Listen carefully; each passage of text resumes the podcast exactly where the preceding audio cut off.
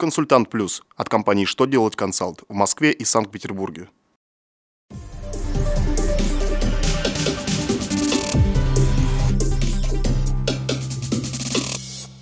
Добрый день! Для вас работает служба информации телеканала «Что делать ТВ» в студии Ольга Тихонова.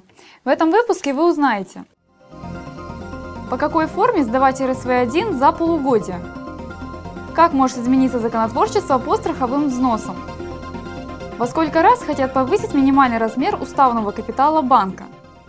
Итак, о самом главном по порядку. Постановление правления Пенсионного фонда, утвердившее изменения в форму расчета РСВ-1, зарегистрировано в Минюсте, так что теперь территориальные отделения Пенсионного фонда с полным правом могут требовать, чтобы расчет по страховым взносам за полугодие был представлен по обновленной форме. Ничего сложного в нововведениях нет, форму привели в соответствие с законодательством, то есть учли изменения, вступившие в силу с 2015 года. В частности, из расчета убрали сведения о применении льготных тарифов, которые перестали действовать с 1 января этого года. В правилах заполнения расчета уточнили, что на титульном листе надо ставить печать только в том случае, если она есть у страхователя. Ведь благодаря поправкам закона об ООО и АО такие организации могут вообще не иметь печати. Все изменения, касающиеся страховых взносов, должны будут вводиться отдельными федеральными законами. Соответствующий правительственный законопроект о подготовке нормативных актов по страховым взносам направлен в Госдуму.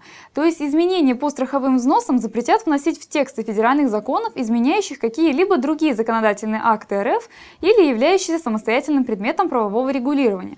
Эти законопроекты требуют скрупулезности и специального детального обсуждения, без увязки их принятия с иными нормативными правовыми актами по другой тематике. Справедливая Россия предлагает бороться с появлением в банковском секторе финансово слабых организаций путем увеличения уставного капитала кредитных организаций. Сейчас разрабатывается законопроект с предложением повысить минимальный размер уставного капитала вновь регистрируемого банка с 300 миллионов рублей до 1 миллиарда рублей. Но это еще не самое серьезное планируемое нововведение. Законодатель хочет, чтобы уже существующие банки также довели свой уставный капитал до этих размеров. Существующим кредитным организациям планируется дать время до 2020 года для того, чтобы достигнуть необходимой планки. Этот шаг, по мнению законотворцев, станет панацеей для россиян от неприятных финансовых проблем. Речь идет об отзывах лицензий, из-за которой многие вкладчики пострадали. На этом у меня вся информация. Благодарю вас за внимание. До новых встреч!